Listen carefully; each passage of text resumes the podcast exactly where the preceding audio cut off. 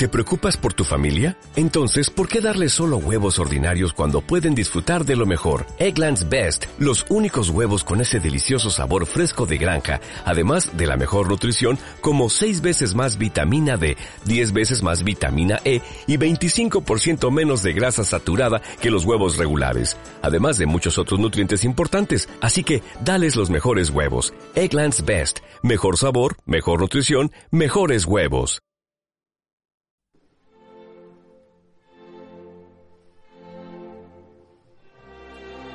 Capítulo 24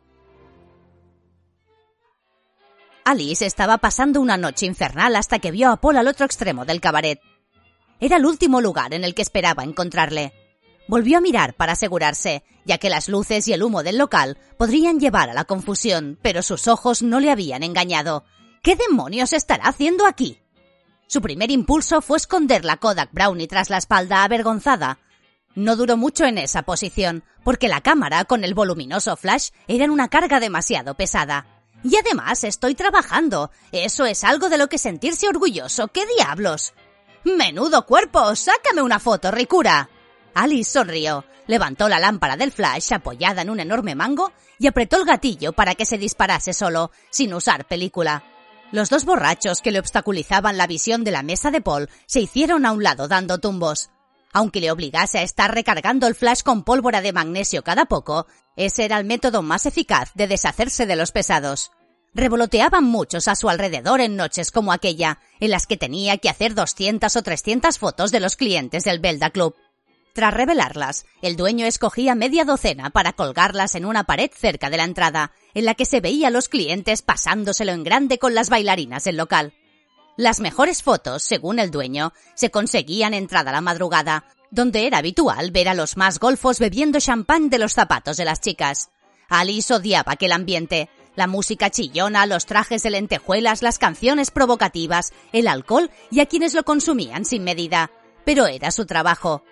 Dudó en aproximarse a Paul. No se encontraba demasiado guapa con aquel traje azul de segunda mano y un sombrerito que desentonaba bastante y sin embargo seguía siendo un imán para los babosos. Había llegado a la conclusión de que a los hombres les encantaba estar en el centro de su objetivo. Decidió usar eso para acercarse a Paul y romper el hielo. Aún sentía mucha vergüenza por el modo en que su padre le había expulsado de su casa y un vago resquemor por la mentira de que él se había quedado el dinero que le había ofrecido. Le gastaré una broma. Me acercaré con la cámara tapándome la cara, lanzaré la foto y luego le mostraré quién soy, Seguro que se pone como loco de contento. Comenzó a acercarse esquivando mesas y borrachos esgrimiendo una sonrisa. Ocho meses antes, Alice le había visto en la calle buscando un trabajo. Al contrario que Paul, su búsqueda no había sido desesperada, porque ya disponía de dinero para mantenerse unos meses. Aún así, había sido igual de ardua. Los únicos empleos que se le ofrecieron a voces desde las esquinas o susurrados en las trastiendas de los establecimientos, eran de prostituta o de mantenida, y ese era un camino que Alice no estaba dispuesta a tomar bajo ningún concepto. Ni eso ni volver a casa, se juró. Pensó en ir a otra ciudad, Hamburgo, Düsseldorf, Berlín. Sin embargo, las noticias que venían de todos esos lugares eran tan malas o peores de lo que ocurría en Múnich. Y había algo, la esperanza de volver a encontrar a alguien concreto, tal vez, que le retenía en su ciudad natal. Pero a medida que sus reservas menguaban y no conseguía nada, Alice se iba desesperando más. Hasta que una tarde, caminando por Agnestrasse en busca de un taller de costura del que le habían dado referencias, vio un letrero en un escaparate. Se necesita ayudante. Abstenerse mujeres. Ni siquiera miró de qué clase de negocio se trataba. Empujó la puerta con indignación y las campanillas que anunciaban un nuevo visitante se volvieron locas. Se acercó pisando firme a la única persona que había detrás del mostrador. Era un hombre delgado y maduro, con unas enormes entradas en su pelo canoso. Buenas tardes, señorita. Buenas tardes. Venía a solicitar el empleo. El hombrecillo le miró muy serio. ¿Puedo aventurarme a decir que sabe usted leer, señorita? Sí, aunque las sandeces se me atragantan. Ante aquello, el rostro del hombre cambió. Unas arrugas divertidas se le formaron en la comisura de los labios, revelando una sonrisa agradable a la que siguió una carcajada. ¡Contratada! Alice le miró totalmente desconcertada. Había entrado en el local dispuesta a echarle en cara al dueño un cartel tan injusto como el que había colgado, creyendo que solo conseguiría ponerse en evidencia. ¿Sorprendida? Bastante. Verá, señorita. Alice Tannenbaum. August Munz, dijo el otro haciendo una florida reverencia. Verá, señorita Tannenbaum. Colgué ese cartel para que respondiera exactamente una mujer de sus características. El empleo que le ofrezco requiere de habilidad técnica, presencia de ánimo y sobre todo elevadas dosis de atrevimiento e insolencia. Parece que goza de las dos segundas y la primera puede alcanzarse, sobre todo disponiendo de mi experiencia. ¿Qué es exactamente lo que quiere que haga? preguntó Alice con suspicacia. No es evidente, señorita, dijo el otro señalando a su alrededor. Alice se fijó en el local por primera vez y vio que era un estudio de fotografía. ¡Hacer fotos! Si bien Paul había cambiado con cada empleo que había desempeñado, Alice se había visto totalmente transformada por el suyo. La joven cayó enamorada instantáneamente de la fotografía. Jamás se había puesto detrás de una cámara, pero cuando aprendió los rudimentos básicos comprendió que no deseaba hacer otra cosa en su vida. Le gustaba especialmente la sala de revelado, donde mezclaba los compuestos químicos en las cubetas. Maravillada, no podía apartar la mirada cuando la imagen comenzaba a aparecer sobre el papel y se distinguían los rasgos y las caras. Enseguida hizo buenas migas con el fotógrafo, aunque sobre el letrero de la puerta estaba escrita la frase Munse hijos. Alice descubrió pronto que no había hijos ni lo sabría nunca. August vivía en un piso encima de la tienda con un joven delicado y blanquecino al que llamaba mi sobrino Ernst. La joven pasaba largas sobremesas jugando al backgammon con los dos y poco a poco volvió a recuperar la sonrisa. Tan solo había una parte de su trabajo que no le gustaba, que era precisamente por la que August le había contratado. El dueño de un cabaret cercano, August le acabó confesando a Alice una tarde que era un antiguo amante, le había ofrecido una buena suma de dinero por tener un fotógrafo en el local tres noches a la semana. Él querría que fuese yo, claro, pero creo que es mejor que vaya una chica guapa, una que no se deje avasallar, dijo August guiñándole un ojo. El dueño del cabaret estaba contento. Las fotos de la entrada de su establecimiento habían contribuido a lanzar la fama del Belda Club hasta convertirlo en un buque insignia de la noche muniquesa. Nada al nivel de Berlín, desde luego, pero cualquier negocio que tenga sus bases en el alcohol y el sexo ve multiplicado su éxito por diez en épocas tenebrosas. Era un rumor muy extendido que muchos de sus clientes gastaban allí completo el último sueldo en cinco frenéticas horas antes de recurrir al gatillo, la cuerda o el bote de pastillas. Mientras se acercaba Paul, Alice confiaba en que el joven no fuera uno de estos clientes definitivos. Seguro que ha venido con un amigo por curiosidad, pensaba ella. Al fin y al cabo, todo el mundo viene al Belda Club en estos tiempos, aunque sea para sorber durante horas una cerveza. Los barman eran tipos comprensivos y solía aceptar alianzas de compromiso a cambio de un par de pintas. Al llegar se llevó la cámara a la cara. Había cinco personas en torno a la mesa, dos hombres y tres mujeres. Sobre el mantel había numerosas botellas de champán medio vacías o volcadas y un montón de comida apenas intacta. ¡Eh, Paul! Tienes que posar para la posteridad, compañero, dijo el que estaba junto a Alice. Paul levantó la cabeza. Llevaba puesto un smoking negro que no acababa de quedarle del todo bien en los hombros y la pajarita desatada sobre la camisa. Cuando habló tenía la lengua pastosa y vacilante. ¿Habéis oído, chicas? Poned una sonrisa en esos labios. Las dos que rodeaban a Paul llevaban vestidos de fiesta plateados y sombreros a juego. Una de ellas le agarró por la barbilla, le obligó a mirar y le plantó un enorme y pegajoso beso con lengua justo cuando se disparó la foto. El joven, sorprendido, devolvió el beso y luego estalló en carcajadas. ¿Has visto? Te han puesto una sonrisa en los labios, dijo el amigo tambaleándose de la risa. Al ver aquello, Alice se quedó atónita, al tiempo que la coda casi le resbaló de las manos. Sintió ganas de vomitar. Aquel borracho, uno más de aquellos a quien ella despreciaba noche tras noche desde hacía semanas, estaba tan lejos de la imagen del tímido carbonero que la joven no podía creer que fuera Paul y sin embargo lo era. A través del alcohol, el joven fue capaz de reconocerla y se puso en pie con gesto azorado. ¡Alice! El hombre que le acompañaba se giró hacia ella y alzó su copa. ¿Os conocéis? Eso creía yo, dijo Alice gélida. ¡Estupendo! Quiero que sepas que tu amigo es el banquero de más éxito de Lisartor. Vendemos más acciones que ninguno de los bancos que han surgido como setas últimamente. Y yo soy su orgulloso contable. Ven a brindar con nosotros. Alice notó como una oleada de desprecio le recorría el cuerpo. Había escuchado acerca del fenómeno de los nuevos bancos. Casi todos los que se habían creado en los últimos meses los habían fundado jóvenes, y muchos universitarios venían cada noche a quemar las ganancias del día en champán y putas antes de que perdieran por completo su valor. Cuando mi padre me dijo que te habías llevado el dinero, no le creí. ¡Qué equivocada estaba! Ahora veo lo único que te interesa, dijo dándose la vuelta. Alice, espera, balbuceó el joven avergonzado. Rodeó la mesa trompicones e intentó tomarle de la mano. Alice, zafándose, se giró y le dio un bofetón que resonó como una campanada. Paul trastabilló y fue a darse de bruces contra la mesa. Intentó aferrarse al mantel, pero cayó al suelo en medio de una lluvia de botellas rotas y de risas de las tres coristas.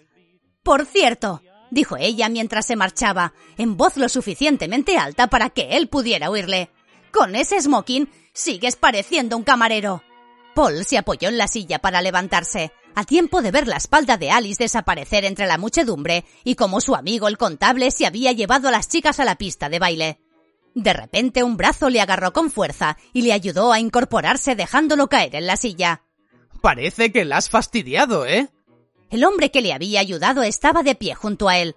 Su rostro le era vagamente familiar, pero no alcanzaba a recordar quién era entre las brumas del alcohol y la vergüenza. ¿Quién diablos es usted? Un amigo de tu padre, eh, Paul.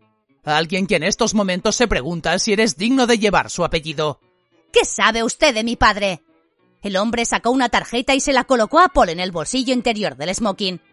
Ven a verme cuando se te pase la curda, muchacho. Capítulo 25 Sebastián Keller, librero. Collingstrasse junto a la iglesia de San Miguel.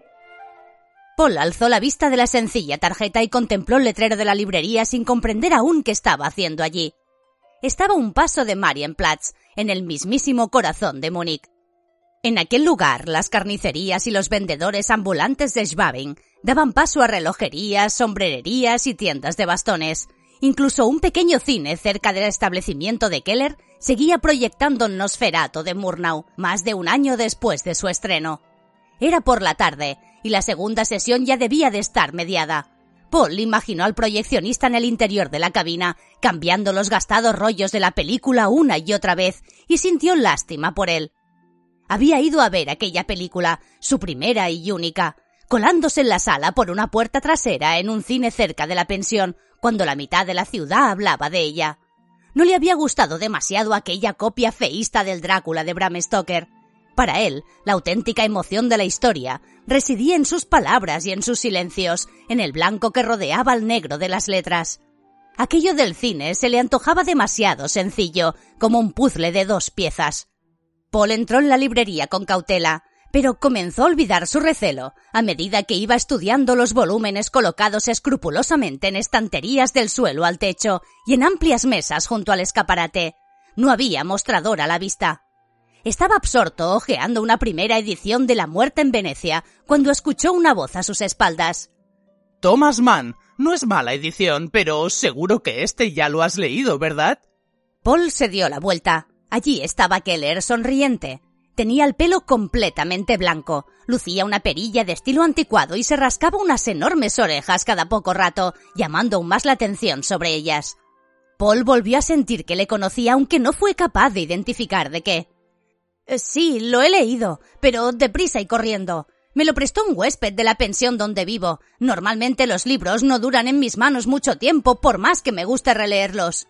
Ah, no releas, Paul. Eres muy joven, y aquellos que releen tienden a llenarse de la sabiduría inadecuada antes de tiempo. Ahora tienes que leer, leer todo lo que puedas, lo más heterogéneo posible. Solo cuando llegas a mis años, sabes que aquello que relees no es una pérdida de tiempo. Paul le echó un buen vistazo de nuevo. Keller pasaba de largo de los cincuenta, aunque su espalda estaba recta como un palo y se mantenía compacto bajo un desfasado traje de tres piezas.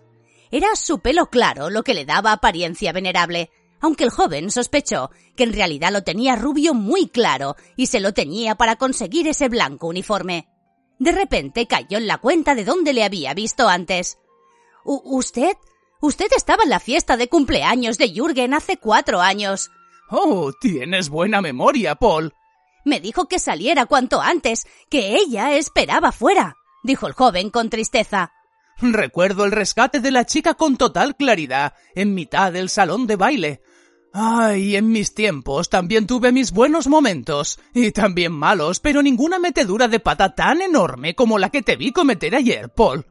No me lo recuerde. ¿Cómo diablos se supone que iba a saber que ella estaba allí? Hace más de dos años que no la veía. Bueno, creo que la pregunta correcta es ¿qué diablos hacías tú emborrachándote como un marinero? Paul se removió inquieto y no respondió. Le avergonzaba estar comentando aquellas cosas a un completo desconocido, pero al mismo tiempo sentía una extraña tranquilidad al hablar con el librero, solo que deseaba cambiar de tema. En fin, siguió Keller, no quiero atormentarte porque tus orejas y tu palidez ya me dicen que no has debido de dormir mucho si es que no acabas de levantarte. Me dijo que quería hablarme de mi padre, le interrumpió Paul ansioso. No, no lo dije. Te dije que vinieras a verme. ¿Y por qué? Esta vez fue Keller quien no respondió. Condujo a Paul hasta el escaparate y le señaló la fachada de la iglesia de San Miguel, justo enfrente de la librería. El árbol familiar de la dinastía Wittelsbach, esculpido en bronce, escoltaba la estatua del arcángel que daba nombre al edificio. Bajo el sol del atardecer, las sombras de las estatuas eran largas y ominosas. Observa. Tres siglos y medio de esplendor reluciente, y solo es un pequeño prólogo. Inspirado por las limpias formas de esta iglesia, Luis I decidió en 1825 que convertiría nuestra ciudad en una nueva Atenas llena de luz, de espacio, de armonía en sus avenidas y bulevares. Ahora desciende un poco con la mirada, Paul. En la puerta del templo se agolpaban los mendigos dispuestos en una fila para recibir la sopa que la parroquia repartía a la puesta de sol. La cola acababa de empezar a formarse y ya llegaba hasta más lejos de lo que alcanzaba la visión del escaparate. A Paul no le extrañó ver a veteranos de guerra aún con roñosos uniformes, prohibidos hacía casi un lustro. Tampoco a viejos vagabundos, aquellos a quienes la calle y el vino habían impreso en la cara el violáceo color de la pobreza. Lo que les sorprendió fue ver a decenas de hombres adultos usando trajes gastados pero con camisas perfectamente planchadas, todos ellos sin nada de abrigo, a pesar de que aquel atardecer de junio el aire soplaba con fuerza. El abrigo de un padre de familia que tiene que salir a diario a buscar el pan de los hijos es una de las últimas cosas que se empeña pensó Paul moviendo nervioso las manos en los bolsillos del suyo. Lo había comprado de segunda mano, sorprendiéndose de encontrar un paño tan excelente al precio de un queso de tamaño mediano, igual que el smoking. Cinco años después de la caída de la monarquía, terror, asesinatos en las calles, hambre, pobreza. ¿Qué versión de Múnich prefieres, muchacho? La auténtica, supongo. Keller le miró, evidentemente complacido de su respuesta. Paul notó cómo su actitud cambiaba ligeramente, como si aquello hubiese sido tan solo una prueba para algo mucho mayor que estaba por venir.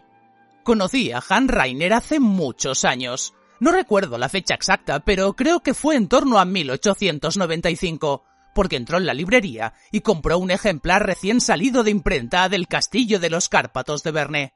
¿A él también le gustaba leer? dijo Paul sin poder ocultar la emoción. Sabía tan poco acerca del hombre que le había dado la vida que cualquier punto de similitud con él le llenaba de un sentimiento difuso de orgullo y confusión, como un eco de otro tiempo.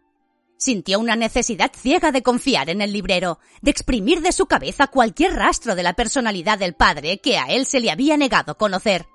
Era un entusiasta. Tu padre y yo estuvimos hablando un par de horas aquella tarde. Eso era mucho en aquellos tiempos, cuando mi librería estaba repleta desde la apertura hasta el cierre, no desierta como ahora. Descubrimos intereses comunes como la poesía. Aunque él era muy inteligente, era más bien torpe con las palabras y le maravillaba lo que gente como Holderlin o Rilke podían hacer. Una vez, incluso me pidió que le ayudase con un pequeño poema que escribió para tu madre. Recuerdo que ella me habló de ese poema hace muchos años, dijo Paul con tristeza aunque nunca me lo dejó leer. Tal vez estará entre los papeles de tu padre, sugirió el librero. Por desgracia, las pocas pertenencias que teníamos se quedaron en la casa en la que vivíamos antes. Tuvimos que salir precipitadamente. Una lástima. En fin. Cada temporada que pasaba en Múnich disfrutábamos de interesantes veladas juntos. Fue así como oí hablar por primera vez de la gran logia del sol naciente. ¿Qué es eso? El librero bajó la voz. ¿Sabes lo que es la masonería, Paul? El joven le miró extrañado. Los periódicos dicen que es una secta secreta y poderosa. ¿Dirigida por judíos y que dicta los destinos del mundo? dijo Keller irónico. Yo también he escuchado ese cuento muchas veces, Paul, y más en estos tiempos que corren, en los que el pueblo busca a alguien a quien culpar por lo mal que le van las cosas. Entonces, ¿cuál es la realidad? La masonería es una sociedad secreta, no una secta.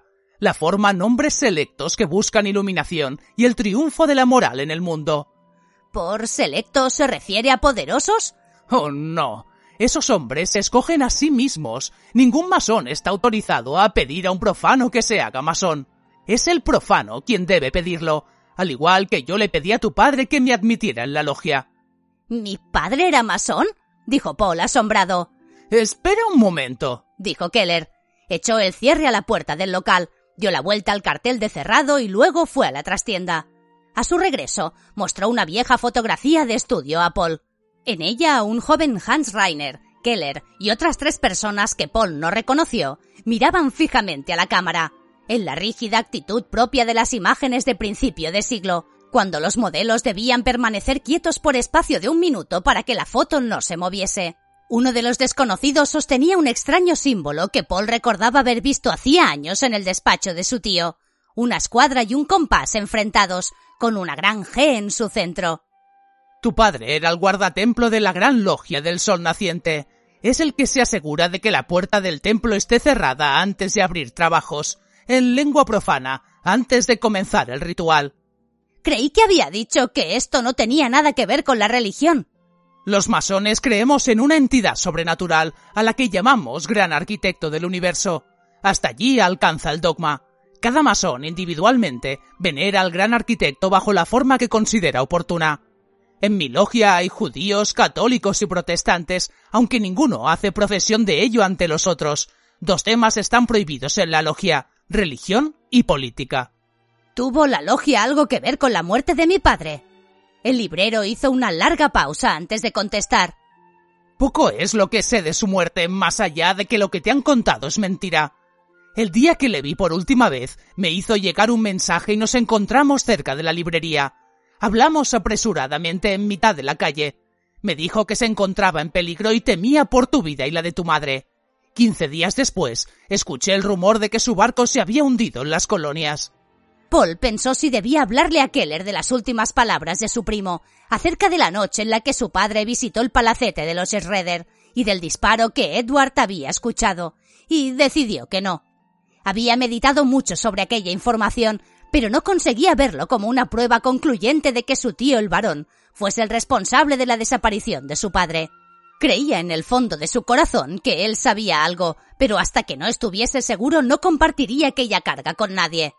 También me pidió que te entregase una cosa cuando fueses lo bastante mayor. Llevo unos meses buscándote, continuó Keller. Paul sintió que le daba un vuelco el corazón. ¿Qué es? No lo sé, Paul. Bueno, ¿a qué espera? Entréguemelo dijo Paul casi gritando. El librero le dirigió a Paul una mirada gélida para dar a entender al joven que no le gustaba que le diesen órdenes en su propia casa. ¿Tú crees que eres digno del legado de tu padre, Paul? El joven al que vi el otro día en el Belda Club no me pareció más que un patán borracho que desperdicia el enorme talento que tuvo la suerte de recibir. Paul abrió la boca para hablarle con insolencia del hambre y del frío que pasó cuando les expulsaron del palacete de los Schroeder del agotamiento de acarrear carbón arriba y abajo por húmedas escaleras, de la desesperación de no tener nada y saber que a pesar de todo hay que seguir buscando, de la llamada tentadora de las frías aguas de Lizar. Luego se arrepintió, porque aquello que había sufrido no le daba derecho a comportarse como lo había hecho en las últimas semanas. Si acaso le hacía más culpable. Señor Keller, ¿pertenecer a la logia me haría más digno? Sería un comienzo si lo pidieses de corazón, pero te aseguro que no será nada fácil, ni siquiera para alguien como tú. El joven tragó saliva antes de responder. En ese caso, le solicito humildemente que me ayude.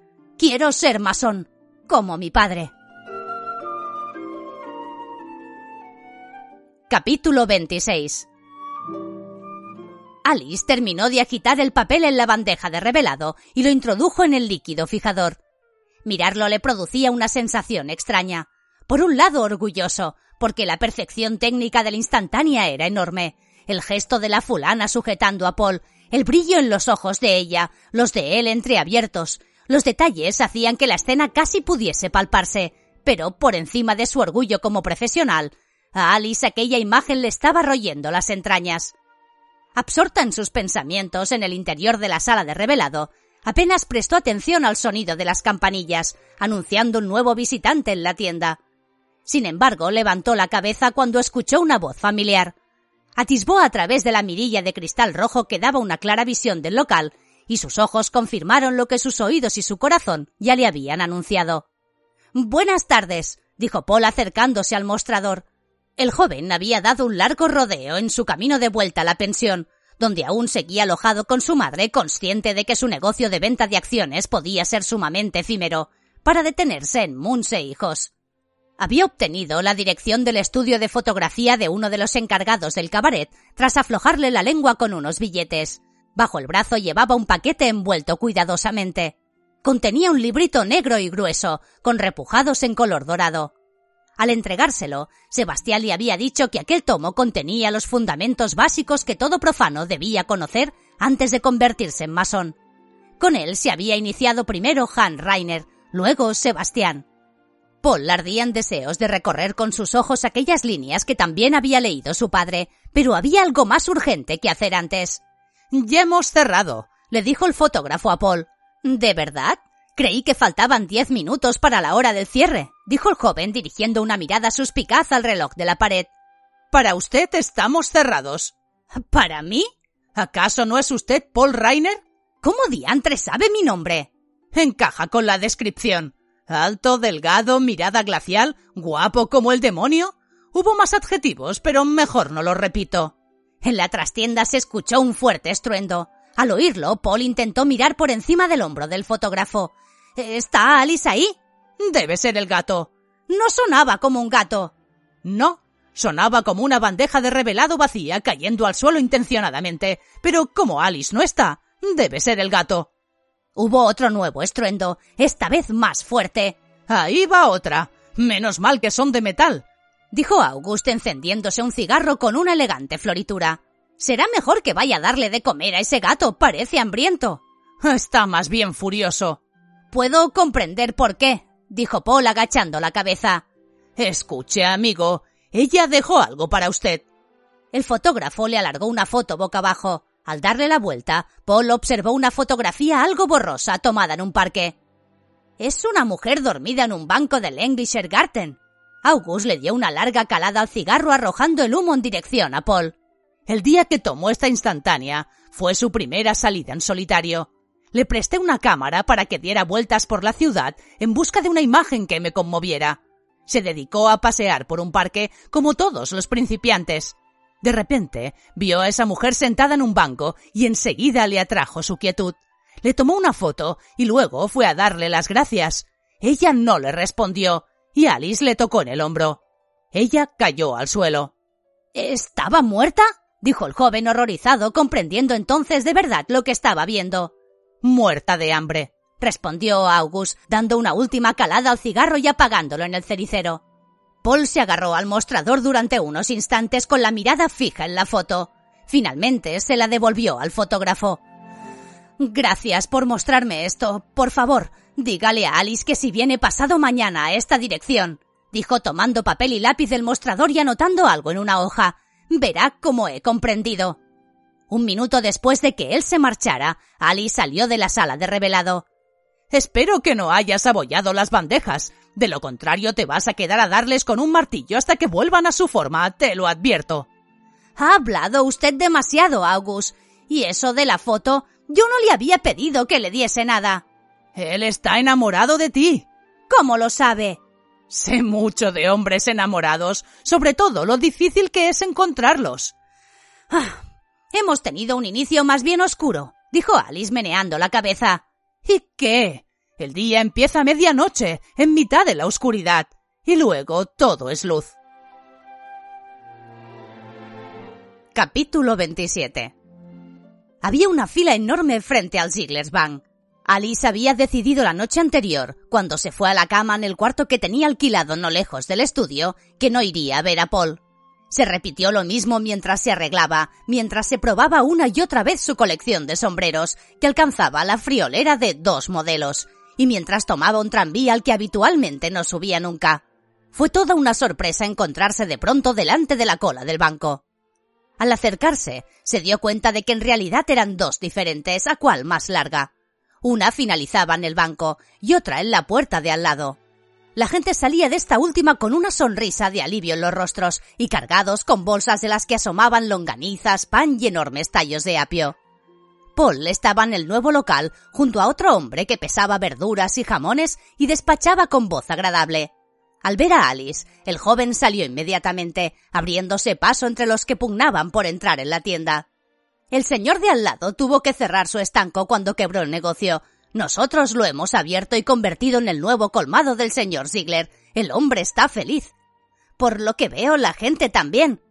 Vendemos las mercancías al coste y fiamos a todos los clientes del banco. Nos estamos comiendo hasta el último penique de los beneficios, pero los funcionarios y los jubilados, todos los que no pueden seguir el ritmo absurdo de la inflación, nos lo agradecen mucho. Hoy el dólar está a más de tres millones de marcos.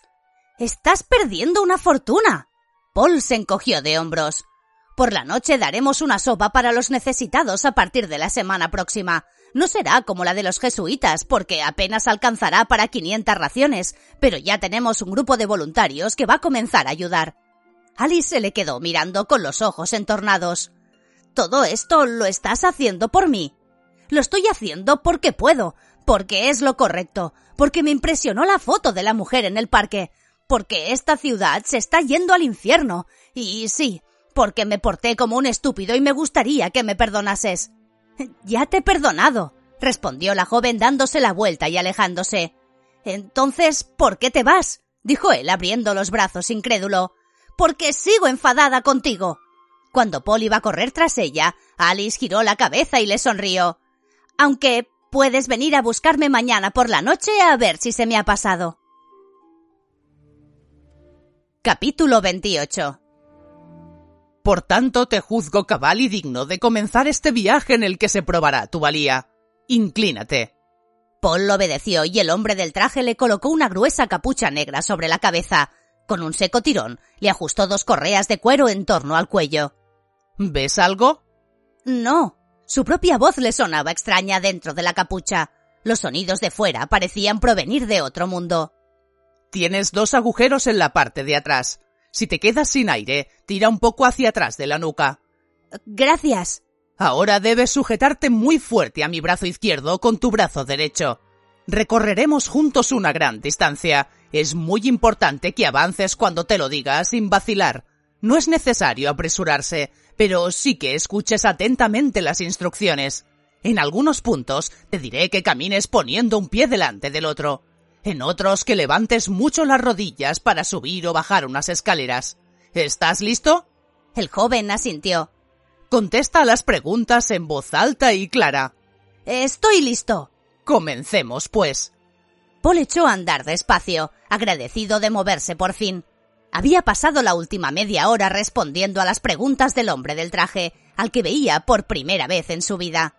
Conocía las respuestas que debía dar de antemano, porque venían todas en el libro que le había dado Keller hacía ya tres semanas. ¿Debo aprenderlas de memoria? le había preguntado al librero. Estas fórmulas son la parte del ritual que debemos mantener y respetar. Dentro de poco descubrirás que la masonería tiene mucho que ver con las ceremonias de iniciación y cómo éstas te cambian. ¿Hay más de una? Hay una por cada uno de los tres grados. Aprendiz, compañero y maestro. Por encima del tercer grado hay otros treinta, pero son grados honoríficos que descubrirás en su momento. ¿Cuál es el suyo, señor Keller? El librero ignoró la pregunta. Ahora quiero que leas el libro y reflexiones atentamente sobre su contenido. Paul lo hizo. La obra relataba el origen de la masonería, los gremios de constructores de la Edad Media y antes que ellos los míticos constructores del antiguo Egipto. Todos ellos descubrieron una sabiduría inherente a los símbolos de la construcción y la geometría. Siempre habrás de escribir esta palabra con G mayúscula, porque la G es el símbolo del gran arquitecto del universo. Como lo veneres es cosa tuya. En la logia la única piedra que tallarás será tu conciencia y lo que en ella traigas.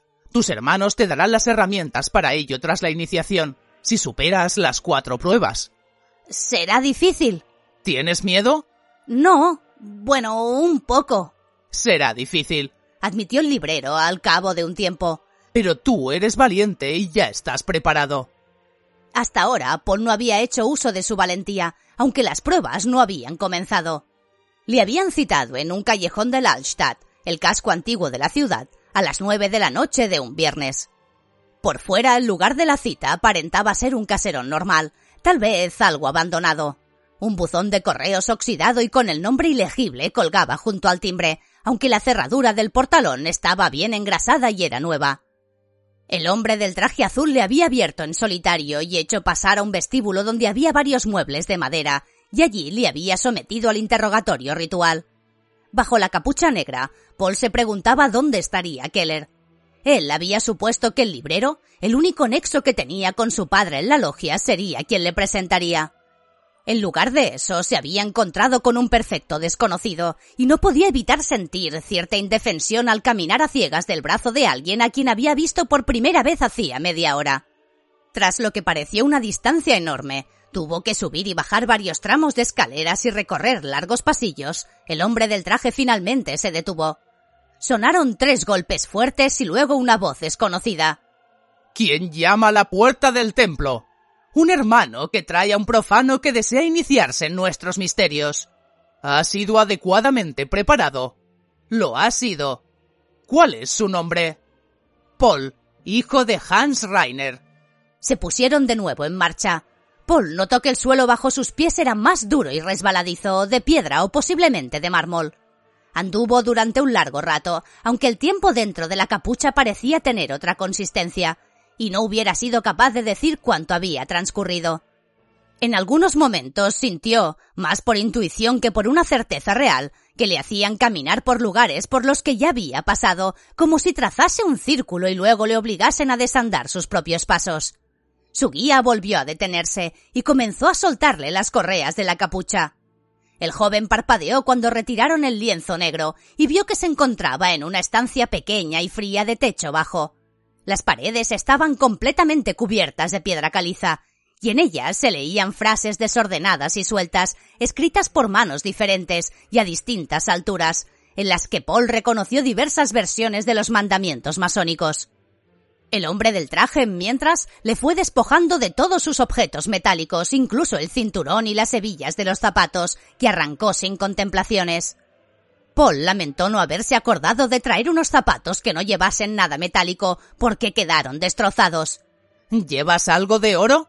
Entrar con un metal precioso a la logia es un grave insulto. Eh, no, señor, respondió Paul. Ahí tienes pluma, papel y tinta, dijo el hombre. Sin más desapareció por la puerta cerrándola a su espalda. Paul miró en la dirección en la que había señalado. Una pequeña vela alumbraba una mesa en la que además de los útiles de escritura reposaba una calavera. Se acercó y pudo comprobar con un escalofrío que era real. Junto a la calavera había varios frascos con elementos que significaban cambio e iniciación. Pan y agua, sal y azufre y ceniza. Estaba en la cámara de las reflexiones, el lugar donde debía escribir su testamento como profano. Tomó la pluma y comenzó a escribir la anticuada fórmula, que no terminaba de comprender y que carecía de sentido para él. Todo está mal, todo este simbolismo, toda esta repetición. Tengo la sensación de que no es más que letra vacía, sin espíritu, pensó. De repente anheló desesperadamente caminar libre por Ludwigstrasse, a la luz de las farolas con el viento en las mejillas. Su miedo a la oscuridad, que no había remitido ni un ápice pese a que ya era un adulto, se había disparado en el interior de la capucha. Dentro de media hora volverían a buscarle aquella celda oscura, y él podía simplemente pedir que le dejasen salir. Aún estaba tiempo de dar marcha atrás. Pero en ese caso nunca conoceré la verdad sobre mi padre. Capítulo 29 el hombre del traje volvió a entrar. Estoy listo, dijo Paul. A partir de aquel instante no sabía nada de la ceremonia. Conocía las respuestas a las preguntas que le harían, pero nada más, y había llegado el momento de las pruebas. Su guía le colocó un cabo de cuerda alrededor del cuello y luego volvió a cubrirle los ojos. Esta vez no usó la capucha negra, sino una venda del mismo material, a la que hizo tres nudos fuertes. El joven agradeció poder respirar con mayor libertad y sintió que su sensación de indefensión disminuía, aunque fue algo efímero. De repente el hombre del traje le quitó la chaqueta y agarrando fuerte la manga izquierda de su camisa se la arrancó de un fuerte tirón. Le abrió la pechera dejando el torso al descubierto. Finalmente le arremangó la pernera izquierda del pantalón y le quitó el zapato y el calcetín de ese pie. Vamos. Volvieron a caminar. Paul sentía una extraña sensación al apoyar la planta desnuda sobre el frío suelo que, ahora sí, estaba seguro era de mármol. ¡Alto! Notó un objeto punzante sobre el pecho y sintió cómo se le erizaban los pelos del cogote con el roce. ¿Trae el aspirante su testamento? Lo trae. Que lo ensarte en la punta de la espada. Paul alzó la mano izquierda donde traía el papel que había escrito en la cámara y lo clavó con cuidado en el objeto punzante. Paul Rainer, ¿has venido aquí por tu propia voluntad? Esa voz es Sebastian Keller, pensó Paul. Sí. ¿Estás listo para enfrentarte a las pruebas? Lo estoy, dijo Paul sin poder evitar un estremecimiento. A partir de ese momento, la conciencia del joven comenzó a apagarse y encenderse a intervalos. Comprendía y respondía a las preguntas que le hacían, pero el miedo y la falta de visión habían potenciado tanto el resto de sus sentidos que estos casi habían tomado el control.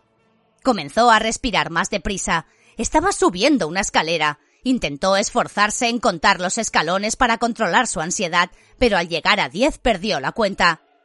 Aquí comienza la prueba de aire. El aliento es lo primero que recibimos al nacer. Tronó la voz de Keller. El hombre del traje le susurró al oído. Estás en una estrecha pasarela. Da tres pasos hacia adelante. Párate. Luego da un paso más, pero que sea firme o te romperás el cuello. Paul obedeció, sintiendo cómo la superficie del suelo había cambiado. Una madera astillada había sustituido al mármol. Antes de dar el último paso, movió los dedos del pie izquierdo y notó cómo la pasarela terminaba allí se preguntó a qué altura estaría, y en su mente el número de escalones que habían subido se multiplicó por diez, por cien, por mil. Tuvo la sensación de encontrarse en la cúspide de las torres de la Frauenkirche, escuchando el ulular de las palomas junto a él y el ajetreo de la Marienplatz a una eternidad en vertical. ¡Hazlo! ¡Hazlo ahora! Dio un paso y perdió el equilibrio. Ni siquiera cambió la posición de su cuerpo, tan agarrotado estaba por el miedo. Cayó cabeza abajo durante lo que no pudo ser más de un segundo. Luego su rostro chocó contra una gruesa red, y el impacto hizo que los dientes le castañetearan. Se mordió el interior de los carrillos, la boca se le llenó con el sabor de su propia sangre. Cuando recuperó el control de los músculos, notó que estaba fuertemente aferrado a la red. Necesitaba arrancarse la capucha para comprobar que era cierto, que una red había parado su caída. Necesitaba salir de la oscuridad. Apenas tuvo tiempo de entregarse al pánico, porque enseguida varios pares de manos tiraron de él, le arrastraron, le pusieron en vertical. Volvía a estar de pie y caminando, y la voz de Keller anunciaba su próximo desafío. La segunda prueba es la del agua. Es lo que somos, es de donde venimos. Paul obedeció cuando le ordenaron levantar los pies. Primero el izquierdo, luego el derecho, y comenzó a tiritar. Acababa de entrar en un enorme recipiente de agua fría y el líquido le alcanzaba por encima de las rodillas. De nuevo escuchó el susurro del guía junto a su oreja. Ponte en cuclillas, llena tus pulmones, luego déjate caer hacia atrás y permanece sumergido. No hagas el menor movimiento ni intentes salir o no habrás pasado la prueba. El joven dobló las rodillas, encogiéndose aún más cuando el agua le cubrió el escroto y el abdomen. Punzadas de dolor recorrieron su columna vertebral en oleadas. Tomó aire con fuerza y se lanzó de espaldas hacia atrás. El agua se cerró alrededor de él como una manta. Al principio el frío fue la sensación dominante. Nunca había sentido nada parecido a aquello. Su cuerpo parecía solidificarse, volverse hielo, mármol o roca. Después comenzó el lamento de los pulmones. Empezó como un gemido bronco, Luego fue un gañido seco y después un grito acuciante, desesperado.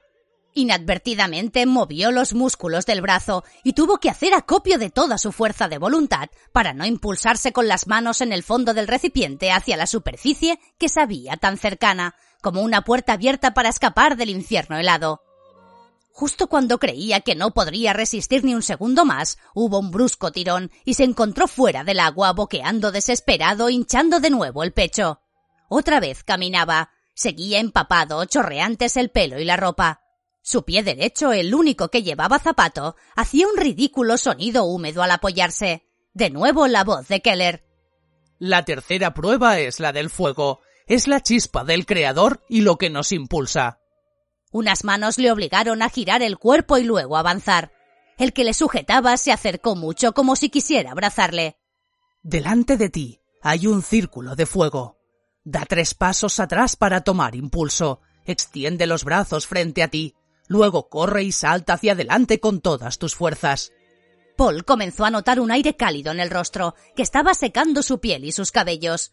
Escuchó un crepitar siniestro, y en su imaginación el círculo ardiente comenzó a cobrar unas dimensiones desproporcionadas, hasta convertirse en la boca de un inmenso dragón. Mientras daba tres pasos hacia atrás, se preguntó cómo podría saltar a través de las llamas sin abrasarse vivo, y confió en que la humedad de sus ropas le protegiera si pasaba demasiado cerca del fuego. O peor aún, si calculaba mal el impulso y se daba de bruces con él. Solo tengo que trazar una línea en el suelo y saltar desde ella. Fue el único pensamiento coherente que fue capaz de conjurar. Intentó visualizar el salto, imaginarse a sí mismo zambulléndose en el aire como si nada fuese capaz de hacerle daño. Hizo fuerza con las pantorrillas, flexionó y estiró los brazos. Lanzó tres zancadas hacia adelante. Saltó. Capítulo 30 Notó el calor abrasador junto a las manos y la cara mientras estaba en el aire, incluso el siseo de su camisa cuando el fuego evaporó parte del agua que la empapaba. Cayó de manos en el suelo y se palpó el rostro y el pecho buscando señales de quemaduras. Aparte de los codos y rodillas magullados, no había nada. Esta vez no le dejaron siquiera ponerse en pie. Se vio alzado como un saco tembloroso y arrojado dentro de un angosto espacio. La última prueba es la de tierra, a la que tenemos que volver. No hubo consejo de su guía ni mayor ceremonia. Tan solo escuchó el ruido de una piedra taponando la entrada. Palpó a su alrededor. Estaba en una estancia reducidísima donde no era capaz de ponerse de pie. Acuclillado como estaba, notaba el contacto de tres paredes y estirando un poco el brazo, podía tocar la cuarta y el techo. Tranquilo, se dijo. Esto es el final. Dentro de unos minutos todo habrá terminado. Estaba intentando regular su respiración cuando de pronto escuchó como el techo comenzaba a descender. ¡Oh, no! Apenas aquella palabra salió de sus labios, Paul se los mordió. No podía hablar durante ninguna de las pruebas, esa era la norma. Se preguntó fugazmente si le habrían oído desde fuera. Intentó hacer fuerza con los brazos para detener el descenso, pero en la posición en la que se encontraba apenas podía contrarrestar el enorme peso que avanzaba sobre él. Empujó con toda su alma, pero era inútil. El techo seguía bajando, y pronto tuvo que apoyar la espalda contra el suelo. Aún era capaz de hacer menos fuerza en aquella postura. Tengo que gritar, decirles que paren. De repente, como si el tiempo se hubiera detenido, un recuerdo cruzó por su cabeza. Una imagen fugaz de cuando él era un niño que regresaba del colegio con la inexorable certeza de que recibiría una paliza al llegar a su casa. Cada paso que daba le acercaba más a lo que más temía. Ni una sola vez se había dado la vuelta. Hay elecciones que simplemente no son tales. No. Dejó de empujar el techo. Al mismo tiempo, este comenzó a extender. Que dé comienzo la votación. Paul estaba de pie agarrado de nuevo al guía. Las pruebas habían terminado, pero aún no sabía si las había superado. Había caído como una piedra en la prueba del aire, en lugar de como le habían ordenado. Se había movido durante la prueba del agua, a pesar de que estaba prohibido. Y había hablado durante la prueba de tierra, la falta más grave de todas. Comenzó a sonar un ruido semejante al agitar de un bote con una piedra dentro. En el libro había aprendido que en ese momento todos los miembros presentes de la logia estaban dirigiéndose al centro del templo, donde habría una caja de madera. En ella echarían una bola de marfil. blancas si daban su conformidad, negras si la rechazaban. El veredicto debía ser unánime. Bastaba una sola bola negra para que le condujesen de nuevo a la salida con los ojos aún vendados. El ruido de la votación terminó y lo sustituyó un repiqueteo alborotado, que cesó casi al instante. Paul supuso que alguien habría vertido los votos sobre un plato o una bandeja, y el resultado estaría allí, a la vista de todos menos de él mismo. Tal vez en ese momento había una solitaria bola negra que convertía todas las pruebas que había pasado en inútiles. Paul Reiner, el resultado de la votación es definitivo e inapelable. Tronó de nuevo la voz de Keller. Hubo un momento de silencio. Has sido admitido en los misterios de la masonería. Quitadle la venda. Paul parpadeó cuando la luz volvió de nuevo a sus ojos. Un cúmulo de sensaciones se agolpó en sus retinas mezclado con una euforia desatada. Intentó captarlo todo a la vez. El lugar, una estancia enorme con suelo de mármol ajedrezado, un altar y dos hileras de bancos pegadas a las paredes. Los miembros de la logia, casi un centenar de hombres vestidos de etiqueta, portando elaborados mandiles y medallas, aplaudiéndole de pie con blancas manos enguantadas. Los instrumentos de las pruebas, ridículamente inofensivos una vez recuperada la visión, una escalera de madera sobre una red, una bañera, un par de hombres sujetando antorchas y una caja grande con una tapa.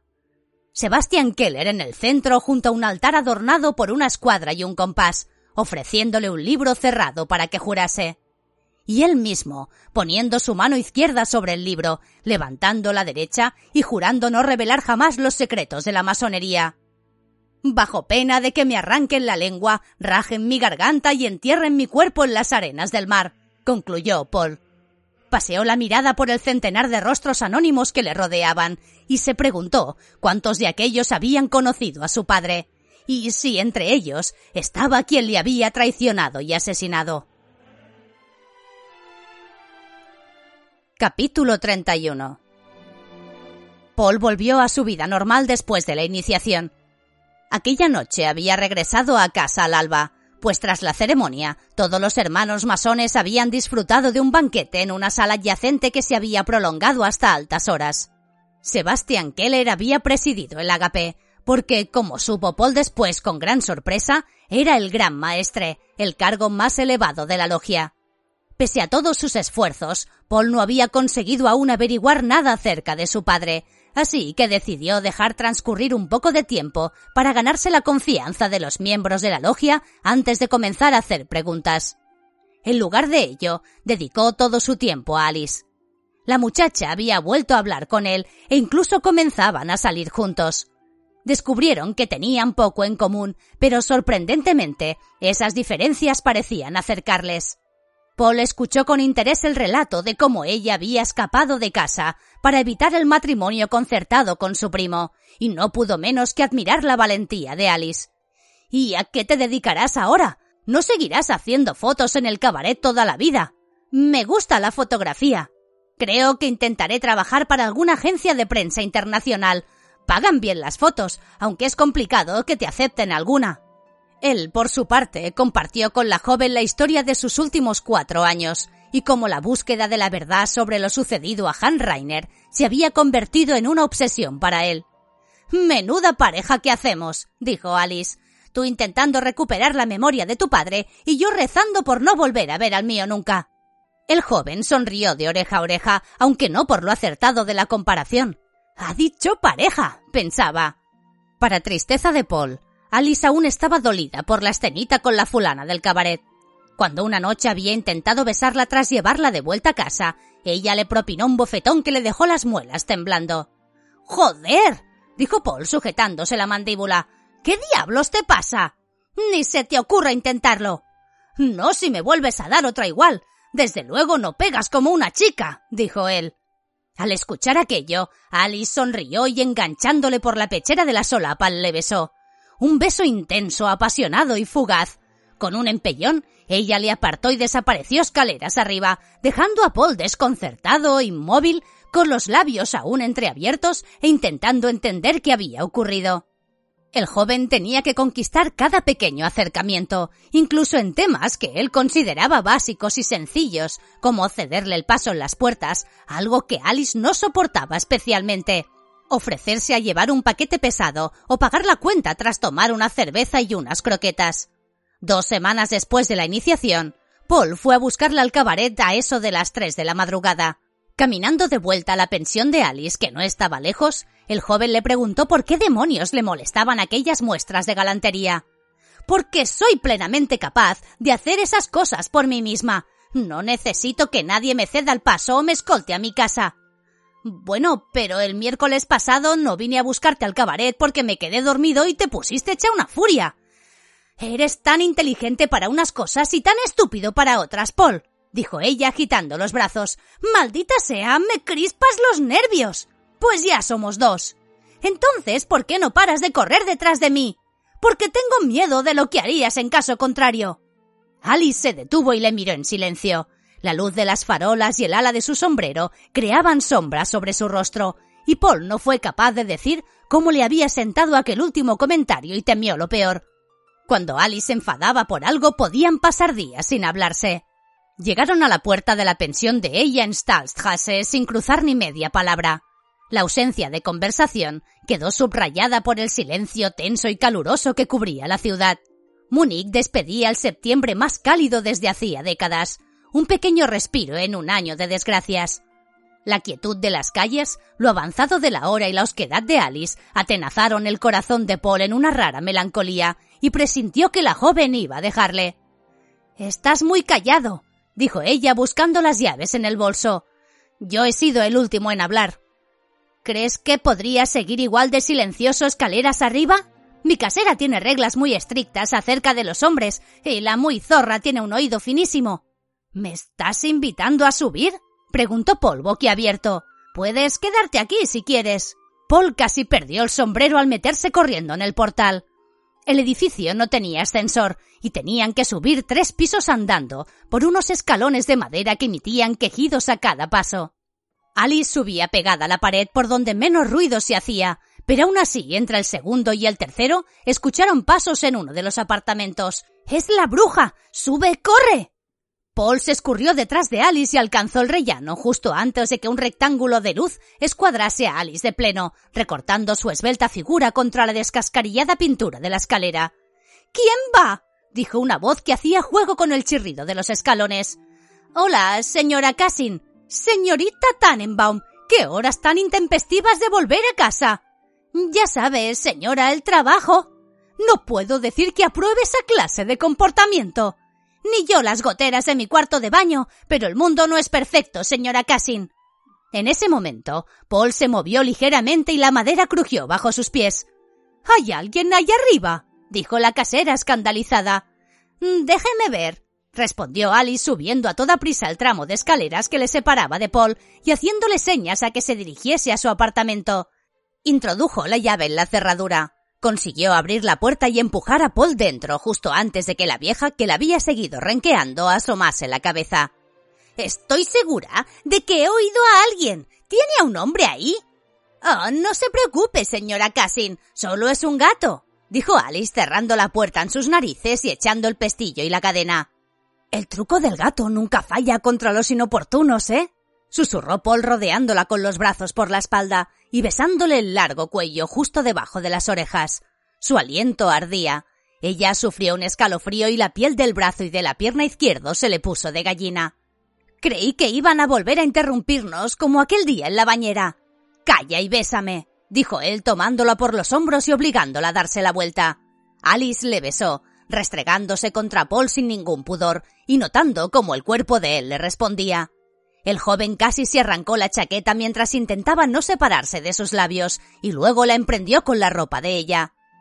Alice se dejó hacer, agradeciendo cada botón que lograba desabrochar en su torpe trayecto hacia la cama como una pequeña victoria que acercaba la piel de ambos. Recobró un mínimo de su orgullo cuando cayeron sobre el colchón y su cuerpo quedó apresado bajo el de él. ¡Para! Paul se detuvo en el acto y la miró con una sombra de decepción y extrañeza en el rostro.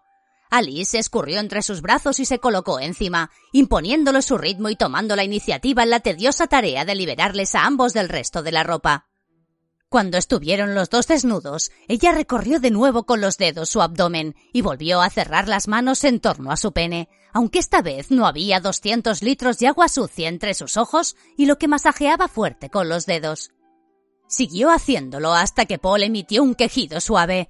No puedo más, Alice. No te muevas. Corrió hacia su mesilla de noche y sacó un pequeño estuche de un cajón. Extrajo un condón de su interior y lo encajó en su lugar con pulso tembloroso. Después se montó sobre él. ¿Qué te ocurre? Nada, respondió ella. Estás llorando. Alice dudó un momento. Contar la causa de sus lágrimas sería desnudarse del todo, y no se veía capaz, ni siquiera en un momento así. Es solo que... ¿Qué? Que me hubiera gustado ser la primera. Paul sonrió con timidez. Su rostro quedaba en penumbra, pero ella supo al instante que se había ruborizado. No has de preocuparte por eso. Entonces, aquellas fulanas del cabaret. Paul, incorporándose sobre los codos, secó con los labios sus lágrimas y la obligó a mirarle a los ojos. Eres la primera. Con un gemido ella le llevó por fin a su interior. Capítulo 32 Cuando recibió el sobre de Sebastian Keller, Paul no pudo reprimir un estremecimiento. Los meses transcurridos desde su ingreso en la masonería habían sido de lo más decepcionantes. Al principio, entrar casi a ciegas en la sociedad secreta había tenido algo de romántico o de emocionante aventura, pero, pasada la euforia inicial, Paul comenzaba a preguntarse la utilidad de todo aquello.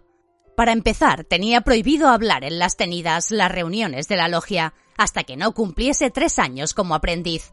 Pero no era eso lo peor, sino el desarrollo de los larguísimos rituales que para el joven eran una pérdida de tiempo. Despojadas de formulismos, las tenidas no eran más que una serie de conferencias y debates sobre simbolismo masónico y su aplicación práctica para mejorar la virtud de los hermanos masones.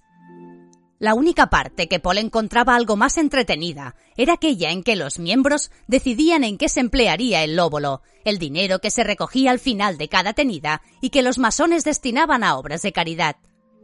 Las tenidas comenzaron a convertirse para Paul en una penosa obligación quincenal que soportaba con el fin de poder conocer a fondo a los miembros de la logia.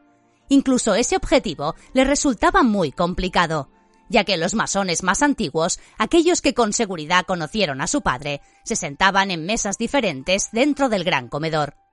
Había intentado acercarse en ocasiones a Keller, quería presionar al librero para que cumpliera su promesa de entregarle lo que su padre le había dejado en prenda, pero en la logia éste le trataba con cierto distanciamiento y en la librería le daba educadas largas. Lo que no había hecho nunca era escribirle, y Paul supo inmediatamente que lo que contenía el sobre marrón que le alargó la dueña de la pensión era lo que había estado esperando tanto tiempo, fuera lo que fuese. Paul se sentó al borde de su cama, con la respiración entrecortada. Estaba seguro de que sería una carta de su padre para él. No pudo contener las lágrimas cuando se imaginó lo acorralado que debía estar Han Reiner para dedicarle una misiva a su hijo de pocos meses un intento de congelar su voz en el tiempo durante dos décadas hasta que éste estuviese listo para comprender su contenido.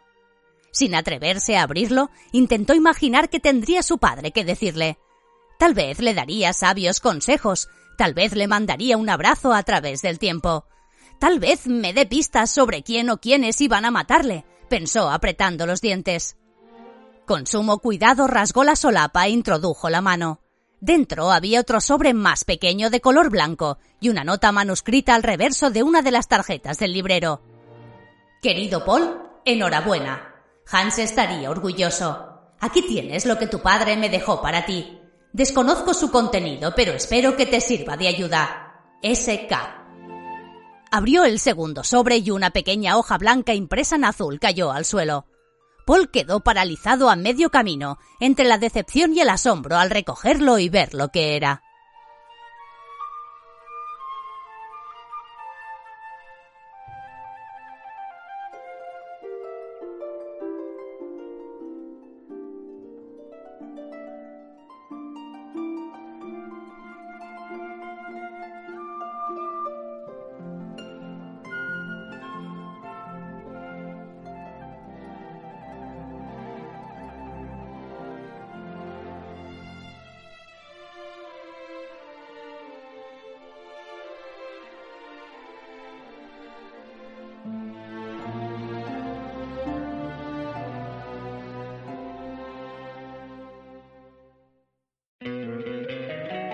Encantaría tener 100 dólares extra en tu bolsillo? Haz que un experto bilingüe de TurboTax declare tus impuestos para el 31 de marzo y obtén 100 dólares de vuelta al instante. Porque no importa cuáles hayan sido tus logros del año pasado, TurboTax hace que cuenten. Obtén 100 dólares de vuelta y tus impuestos con 100% de precisión. Solo con Intuit TurboTax. Debes declarar para el 31 de marzo. Crédito solo aplicable al costo de la presentación federal con TurboTax Full Service. Oferta sujeta a cambios o cancelación en cualquier momento.